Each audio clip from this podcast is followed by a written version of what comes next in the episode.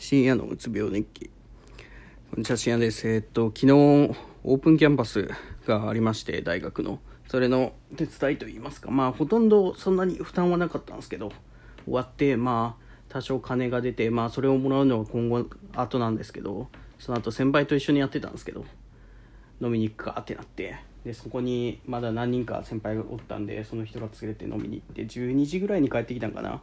でなんか「幻冬」っていうタワー・オブ・ファンタジーっていうゲームが今日から配信だったんですけどそれのダウンロードしてから寝て今日12時ぐらいに起きたんかな。でまあ結局そのゲームをずっとさっきまで ぶっ通しで7時までやんじゃって疲れましたね。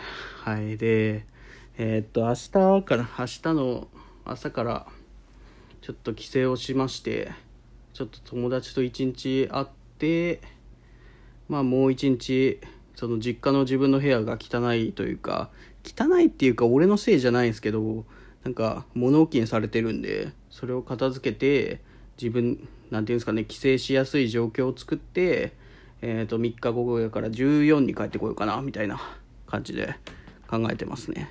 はい。うん今からだから荷造りとかしないといけないんですよね。めんどくさーと思いながら。あと飯も食わんといけんな昼飯遅かったんであれですけど。